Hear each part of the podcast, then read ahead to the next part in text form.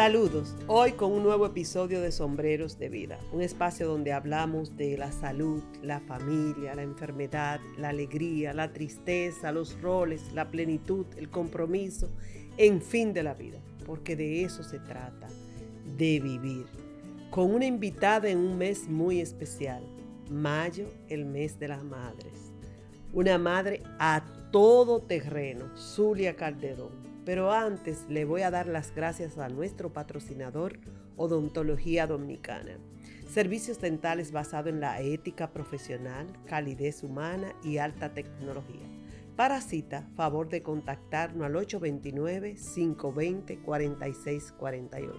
Saludos, Zulia, ¿cómo estás? Bien, muchas gracias. Saludos a todos y gracias por la invitación. Para la comunidad de sombreros de vida en este mes de mayo, mes de la madre, Tú eres un ejemplo a seguir. Voy a decir que Zulia es madre de un joven de 21 años, Eduardo Alejandro Tiburcio, que se encuentra dentro del espectro autista. Sin embargo, ella nos va a contar sobre Eduard muchas cosas buenas. Vamos a ver, Zulia. Primero vámonos un poquito hacia atrás y en tu persona. ¿Quién es Zulia? Mi nombre es Zulia Calderón. Eh, vengo de un hogar eh, de profesionales de la salud. Sí, tu padre y tu madre. Primogénita de ese matrimonio. Mi padre era cardiólogo, mi madre bionalista. Un hogar estable con sus altas y sus bajas, pero formado en valores, trabajo. Tiene dos hermanas. Tengo dos, hermanos. Tengo dos hermanos. Una es dentista, odontóloga, y el varón es administrador de empresa. Tres profesionales al servicio de la sociedad. Excelente. Zulia está en la universidad, ya es abogada. ¿Y qué pasa, Zulia, mientras estás en la universidad? Bueno, conozco, conozco al padre de mi hijo, Eduardo Tiburcio. Nos conocimos en la universidad, estudiamos licenciatura en Derechos. Ahí Dios nos premia con esta bendición, que eh, Eduardo fue la ilusión de tu vida. De todos. Porque Edward es el primer hijo, imagínense qué ilusión, el primer nieto de ambos lados. Edward fue una bendición, eh, tanto para sus padres como para sus abuelos y tíos, porque Edward fue el primogénito, fue el primer nieto de ambos lados, fue el sobrino. Lo más esperado de la familia. Lo más esperado, la bendición de todo. Eso revolucionó ambas familias en todos los aspectos. Empieza Edward a crecer, ¿Hubo algo que te hiciera a ti sospechar que Edward estaba, tenía algo que para ti no cuajaba, como decimos? Como madre, algo no me cuadra. Bueno, cuando Edward cumplió los dos años, eh, sí ya llamaba la atención porque Edward eh, no socializaba, hacía muchas rabietas, gritaba mucho. Eh, a veces tú le llamaba la atención o le daba alguna instrucción y él como que no te escuchaba. Y me imagino que tu padre, un médico muy reconocido, dijo algo aquí. En principio, papi nunca eh, especificó que tenía algún problema, sino porque obviamente que un hijo único, que tenía muchas atenciones, que las abuelas lo consentían mucho. Pero... Y estamos hablando 21 años atrás, donde no se hablaba de ese espectro Y Edward era eh, muy inteligente, o sea, era un niño muy observador, eh, memorizaba muchas cosas en ese momento, las calles, sabía si iba por aquí, sabía que iba donde la abuela, si íbamos por aquí, íbamos al súper, o sea que eh, manejaba los teléfonos ya rápidamente en ese momento, o sea que en ese momento tú no puedes decir que tenía un problema per se, pero sí con el tema de la socialización y las rabietas en lugares y momentos no adecuados, entonces eso sí llamaba la atención. Y eh, siguió pasando el tiempo, me imagino lo pusiste en el colegio, cómo se fue desenvolviendo y en qué momento tú recibes ese diagnóstico. Bueno, eh, ya en los dos años lo pongo en su primer eh, maternal. ahí inmediatamente comenzaron las quejas porque Edward no quería cooperar, no quería cuando había que, por ejemplo, eh, hacer algún trabajo, él no quería hacerlo. No quería obedecer órdenes. Eh, si quería, lo que quería estar era en el patio. Era tanto así que en varias ocasiones, cuando su papá lo fue a buscar a la escuela y yo, la queja era que desde las 10 de la mañana no habían podido entrar al niño al aula desde las 12. Entonces las maestras, imagínense, cada rato con esa queja porque tenían más niños y no podían centrar su atención en Edward solamente. Y obviamente la responsabilidad que conllevaba de un niño en, el eh, patio. pero no había quien agarrar esa vipita, porque era súper imperactivo. ¿Y en la casa igual te pasaba, Zulia? En la casa el tema era que él no dormía. Edward le, se despertaba en la mañana y era un niño que no hacía siesta. Había problemas con la comida. Y se pasaba el día entero, y usted sabe, gabeándose aquí, cogiendo esto, pero no se, no se enfocaba como con un juego, con una actividad. Prendía la televisión, tiraba todos los juegos, se ponía en el mueble, subía, bajaba, pero no se quedaba quieto como haciendo una actividad personal. Pero tú me estás hablando de los dos años, sin Exacto, embargo, me dos, tres años. no tuve un diagnóstico hasta los seis años. Y hace años atrás no se sabía, en este país no había, no se hablaba tan claramente como ahora se habla de ese espectro autista. Exacto.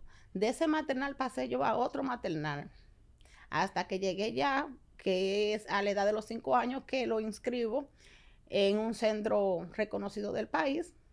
Entonces ya ahí comienza el proceso de alfabetización, obviamente. Cuando Edward entra a ese centro, eh, no tenía el enfoque como los demás niños. Eh, no captaba eh, ni retenía eh, el aprendizaje, lo que le avanzaban sobre la lectura, la lectoescritura. Entonces ahí sí la profesora comenzó a, explicarnos que deberíamos de buscar ayuda, llevarlo a, a, una psicóloga o hacer unas terapias, unos test. Entonces, en principio, uno como que todavía muy temprano, que no se le puede como etiquetar.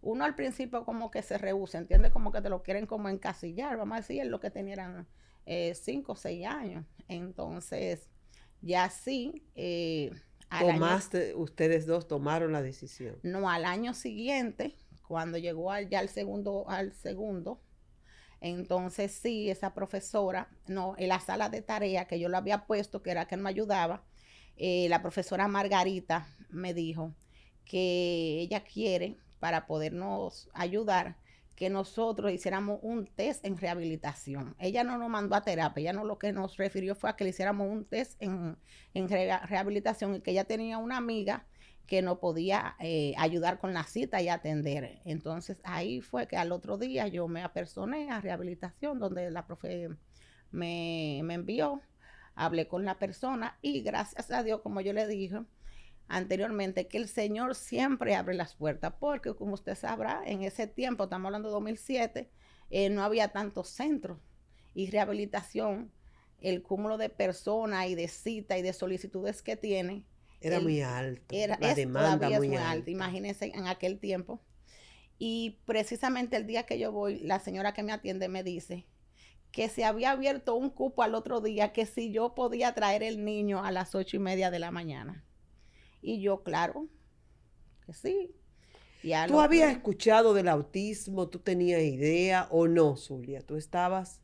Yo había escuchado del autismo, pero no nunca me había dedicado como a, a buscar, a indagar sobre el autismo. Sí, conocía el autismo, pero también no estaba clara en lo que era, porque uno crea que el autismo era como síndrome de Down, como que lo relacionaba con algo en ese tipo de condición. Ok. Entonces, estaba errada. Le había escuchado, pero no había indagado sobre el término. Hasta que luego del test. Fuiste a tu terapia, fuiste al test, al día siguiente. Exacto, a los 10 días, cuando ya están los resultados del test, que me citan, entonces, ahí sí es que me dan el diagnóstico y me dicen que el niño tiene tres condiciones, pero que no me asuste, que eso con terapias y con ayuda de, la, de tanto de la escuela como de los padres puede eh, salir adelante. Puede salir adelante. El diagnóstico para mí fue sumamente abrumador porque no me esperaba eh, ese resultado, que era hiperactividad con déficit de atención, era la primera. La segunda, dislexia. Y el tercero, autismo en grado 1. Eh, para mí eh, fue abrumador. ellos me explicaron cada uno, en qué consiste cada uno de sus trastornos. y ahí mismo me explicaron cuál es el procedimiento a seguir, que son unas terapias para el aprendizaje. Me imagino que en aquella época no había tantos sitios para llevar a esa terapia, ni tantos especialistas. Sí, no había, realmente las que habían eran muy costosas.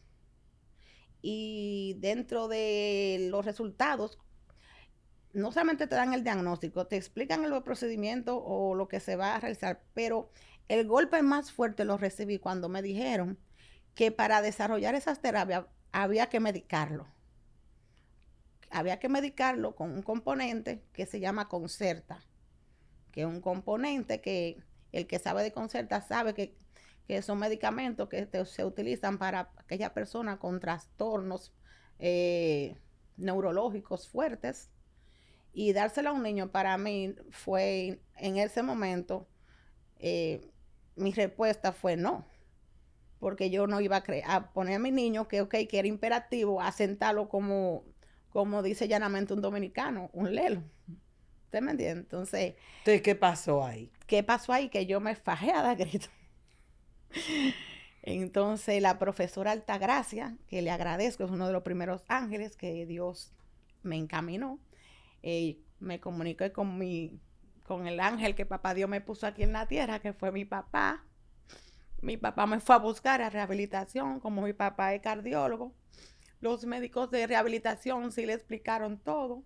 Entonces, papi, sí, entonces me, me explicó. Te tradujo al español llano cuál era la situación. Y que yo no debo de temer porque, uno, él está conmigo.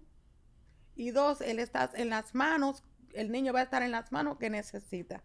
Y que esa ayuda que yo tengo que darle a mi niño, tengo que empezarla ahora para que más tarde yo pueda ver el, fruto. Vamos a respirar hondo porque tú eres una mujer bendecida y una guerrera y una mujer a todo terreno. Porque cuando le digamos todo lo que Zulia ha logrado con este Eduardo Alejandro, aquí vamos a salir aplaudiendo, Zulia. Y esas lágrimas son de alegría en este momento y de recordarte porque no es fácil lo que te tocó vivir. Empezó entonces Eduardo a ir a su colegio y a sus terapias conjuntamente eh, ¿Y qué tipo de terapia tú le, eh, eh, Las terapias que le daban en rehabilitación eran terapias de aprendizaje, de lectoescritura, también terapias conductuales, porque el espectro de hiperactividad con déficit de atención no solamente es la falta de, de concentración, sino que también él no puede controlar sus emociones y a veces también hacía conducta, conductuas, exactamente, es que eran a veces, muchas de ellas a veces eran involuntarias. Que él no la podía controlar. Exacto. Y ahí trabajaron en eso. Pasó el tiempo, pasaron los años, él siguió en el colegio y sígueme contando. Bueno, al año de yo iniciar la terapia en rehabilitación, como es un centro que tiene tantas demandas, me informan que ya el niño, al estar ya encaminado, ellos deben de darle el cupo a otros niños. Y me refieren ya a terapias privadas. Yo no quería irme porque imagínense, ya para mí yo estaba adaptada y cómoda. Entonces yo me decía, imagínate yo empezar de nuevo en otro lugar con él. Y ahí, me, ahí creo que vino tu divorcio. En esos meses yo estaba ya de separación cuando pasó, eh, entonces ahí como que sentí de nuevo que el mundo se me, se me estaba denivelando. Entonces ahí... El mundo pata arriba. Y también en la escuela que él estaba, que ya había hecho el, el segundo año, me informan que tampoco lo van a aceptar porque él necesita un centro donde él tenga más atención. Entonces ya no solamente era el tema de la terapia, era también del centro del colegio, la terapia y la situación familiar. Exactamente. El mundo completamente pata arriba, pero ahí salió la Zulia todo terreno. Ahí el Señor volvió a abrirme las puertas y me dijo, no temas. Y me puso una persona que me refirió a un colegio a un centro que le agradezco infinitamente. La profesora Sandra, la profesora Margarita, se llama Los Pininos. Ahí recibieron a Edward. Edward al principio un poco renuente porque no quería dejar sus amigos, sus amiguitos. Y en el colegio que él estaba anterior era un colegio gigante con mucho patio. Este era un colegio más pequeño pero con, un amor y una entrega extraordinaria. Eh, la psicóloga también que me refirió rehabilitación, me refirieron al Instituto de la Familia y allá lo recibió la doctora Lorenza, otro ángel que el Señor me puso en el camino. Inmediatamente Eduardo fue a esa primera cita, ella hizo clic con Eduardo. Hasta el día de hoy, que todavía Edward... Edward es un hombre ya, tiene 21 años. Es todo un joven. Asiste a sus terapias cuando él entiende que lo necesita. Pasaron los años, Edward siguió estudiando, tú seguiste batallando. ¿Qué tipo más de terapia tuvo que necesitar Edward? Y tú de aquí para allá y de allá para acá buscando a Edward. Eh, como recuerda, en rehabilitación comenzaron a medicarlo con concerta. Recuerdo que cuando nos, me tocaron ese tema por primera vez, me dijeron que era de 3 a 5 años. Ya Edward tenía un año y medio con el tratamiento. Cuando le ingreso en, los pininos, le explico a la profesora, ¿verdad? De la medicación y todo el proceso que llevamos. Pues ella, en, en el primer cuatrimestre de ese año, ya a un tercero de primaria que íbamos, ella nada, lo trabajó de esa manera, pero en el segundo cuatrimestre, o sea, en el de enero a junio, ella me dijo que ella quería tratar a Edward sin medicamento. Y yo le dije, ¿usted está segura? Porque ya hasta el mismo Edward, cuando él entendía que estaba un poco descontrolado, él me decía, mami, dame la patilla.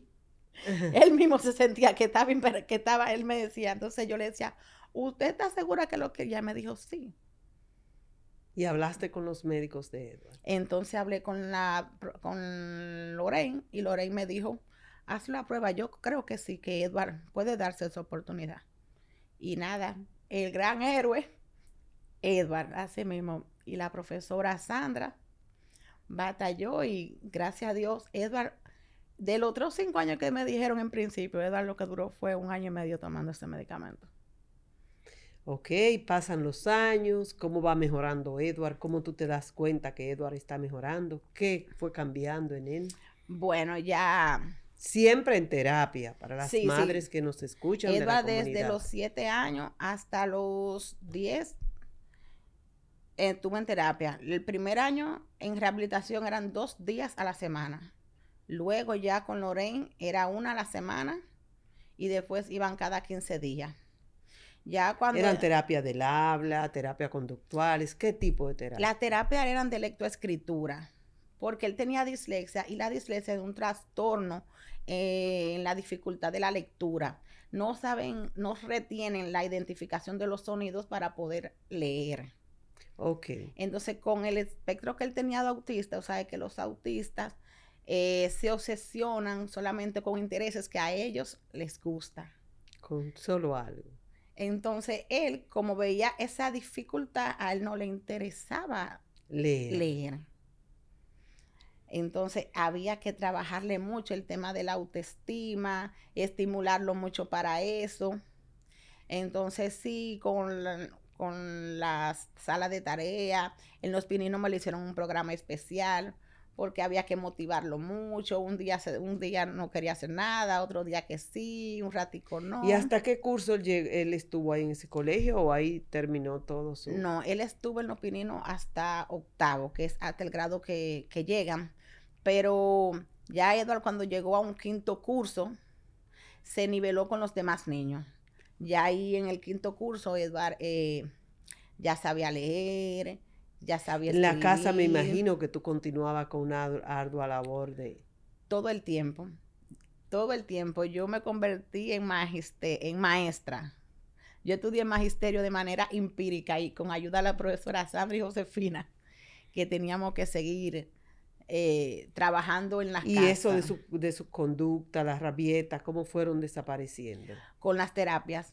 Y obviamente también eh, me sugirieron inscribirlo en disciplinas deportivas. Edward es un niño que le gustan mucho los deportes y desarrolló... ¿Qué deporte practica o desarrolla? Él practica taekwondo y fútbol que es un deporte que le avanzó mucho en la, en, le ayudó mucho en el enfoque, en la disciplina, en la organización.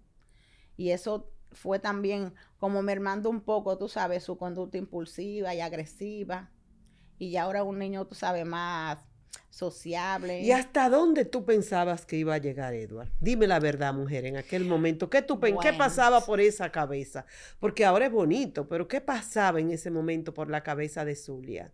Bueno, cuando Edward se graduó de octavo, yo, para mí, yo lo gradué de la vida, porque eh, verlo graduarse de octavo, pasar las pruebas nacionales, todavía... Sí, porque había pruebas nacionales. Él todavía es muy ansioso con el tema de los exámenes, porque él es una persona muy oral. Realmente, con la escritura, él no es su, no es su fuerte, pero en la oratoria es muy fluido.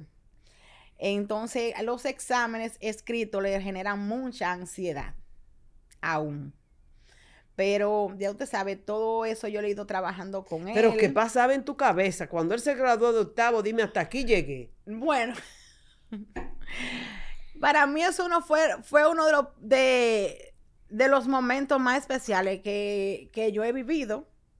Porque verlo graduado, verlo... Eh, que, le llegó a octavo que le dieron, que, pasó octavo, pero también que le, reconocieron también toda eh, eh, la perseverancia, la, el trabajo que él ha hecho, ¿me entiendes? O sea, el, un logro de, de Edward para mí es un trofeo para mí. Qué bonito, un, un logro de Edward es un trofeo para ti. Sí. Y es verdad, porque te fajaste, te has fajado. Mm. Pero entonces Edward dijo, voy para primer teórico. ¿Y tú qué dijiste? Para allá vamos. Bueno, ahí viene la segunda etapa, porque como los pininos no llegaba a octavo, pasamos entonces al siguiente eh, colegio. colegio. Que ya veníamos entonces a afrontar nuevas amistades, nuevas reglas. Eh, tú sabes que... Para él una nueva vida. Exacto. no era fácil. Entonces a él le cuesta mucho los cambios. Los niños autistas son psicorrígidos. No le gusta alternar ni buscar nuevas, no le gusta que le cambien su rutina. Entonces ahí la doctora Loren y yo trabajamos todo ese verano. Yo lo involucré en la búsqueda de su nuevo colegio, porque ya él era un joven de 14 años. Entonces sí, tratamos de buscar centros que sea... Eh, vincularan más o fueran más afines a sus intereses, a lo que les gusta. Eh, buscamos también otros niños que fueran a ese, a ese mismo centro para que él no se sintiera que fuera el único que llegara nuevo, porque como su colegio terminaba en octavo, toda una odisea. Toda una estrategia, toda una estrategia. Eh, yo en ese colegio hice algo atrevido. Quizá muchas madres eh, van, mire que mi hijo que tiene, no. Yo fui como voy a buscar ingresar un nuevo estudiante sin, sin dar ningún tipo de explicación. Fuiste algo atrevida, sí. Sin de, Eduard tomó todos sus exámenes sin ningún tipo de condición y Edward lo pasó con excelentes calificaciones el ingreso a ese nuevo centro. Eh, ya cuando comienzan a dar las clases, entonces ahí sí viene el tema con el tema de los exámenes. Entonces ahí sí me llaman y me dicen que qué pasa, que el niño, el, Eduardo es muy responsable con sus tareas, con sus trabajos, pero el en un examen él se bloqueó y dio un golpe fuerte a la, al pupitre. Entonces ahí lo sacan y ahí me llaman, entonces ahí yo le explico. Entonces, eh, ellos me dicen que porque yo no había, entonces yo le dije no, porque yo quería, y él y yo hablamos eso, de que no lo trataran con ninguna condición. Él quería eh, salir adelante. Salir adelante sin que nadie viera como, ah, mira, eh, yo soy esto.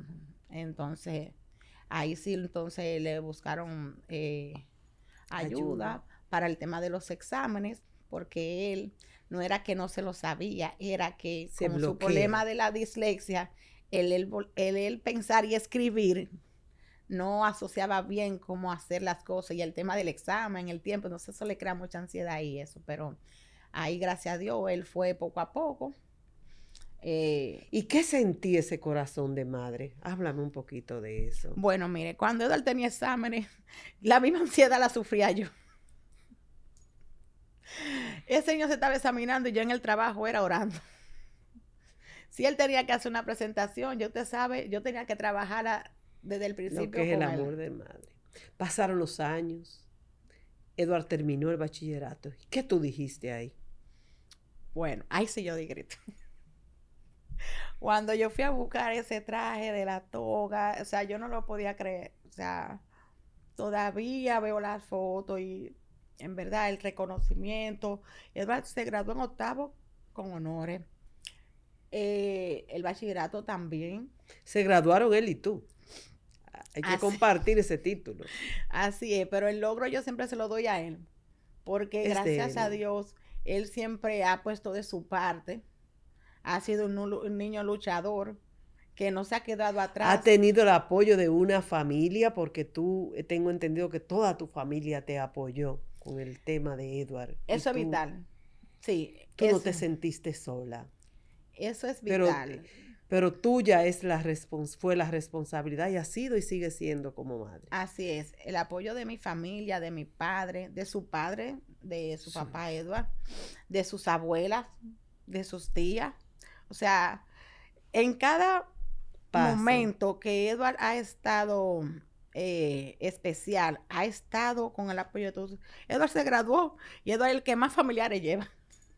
Pero aquí viene un problema, que Edward se graduó de bachiller. ¿Y cuando tú te enteras que Edward va para la universidad y en las condiciones que va para la universidad? Bueno, usted sabe que usted me preguntó hace un momento que hasta dónde yo pensaba que Edward iba a llegar. Yo recuerdo que una vez o varias veces dije, con que él se me gradúe del colegio, tengo yo. De- decía yo, porque míreme, todos esos años de primaria fueron años difíciles. Yo dije, yo hasta aquí tiro la toalla. Pues yo, yo, no, yo no puedo más. Pero gracias a Dios que en secundaria él cogió como un poco más el timón. Entonces, cuando ya él se graduó, en principio, él no sabía que iba a estudiar. Pero él quería ir a la universidad. Pero él estaba buscando universidades, pero él no sabía todavía qué quería estudiar, tenía varias opciones. Entonces, eh, una amiga mía, la licenciada Ros- eh, Rosira, eh, me le hizo un test de, Actitud. de aptitud. Ahí Eduardo aplicó a- casi a todas las a todas las ingenierías y hasta la medicina. Mi papá son médicos. Entonces yo le dije, Edward, comenzamos a analizar una más que otra eh, carrera. Bueno, hasta que decidió por ingeniería industrial. Y estudia hoy día ingeniería industrial. Así es. Dilo tú dónde y en qué condiciones. Bueno, Edward aplicó a una beca, es egresado de la UNFU, eh, estudiante de término de ingeniería industrial, con un índice de 3. Y cada día orgullosa de él. Y ¿Le dieron la beca a Edward? sí estudia con una media beca de la UNFU.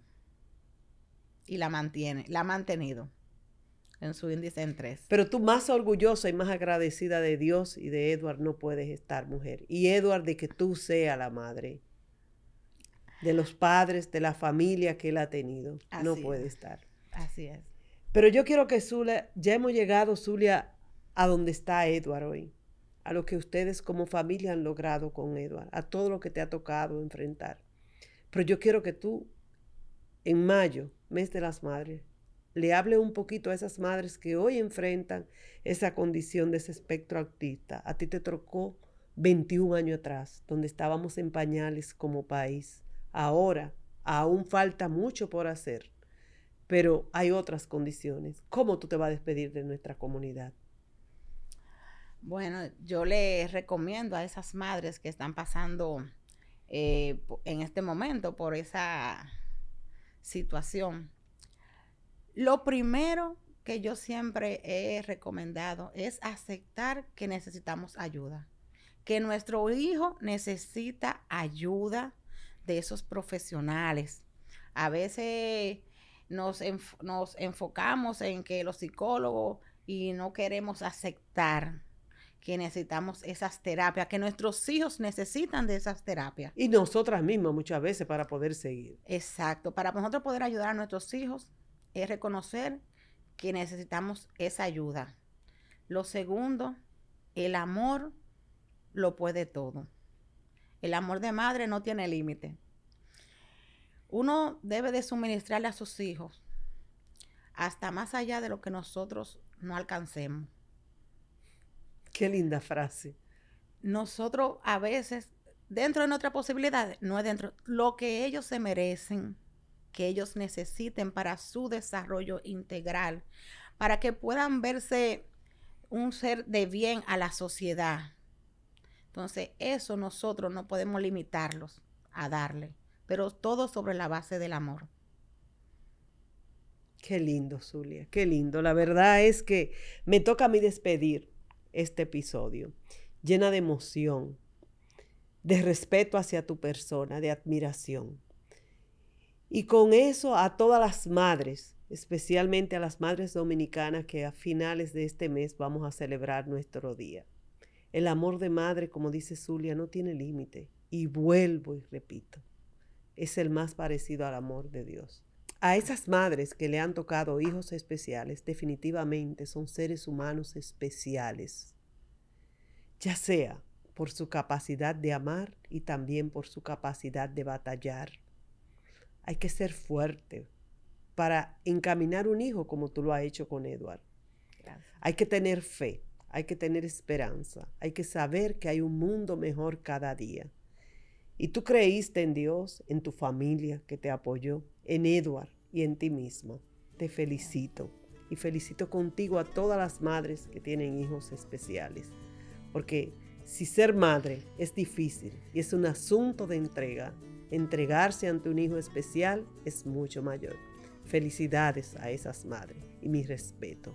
De ustedes me despido, no sin antes recordarle que ya este episodio está en Spotify, en YouTube Claro, suscríbanse a ese canal de YouTube de Sombrero de Vida y activen la campanita. Bye y bendiciones.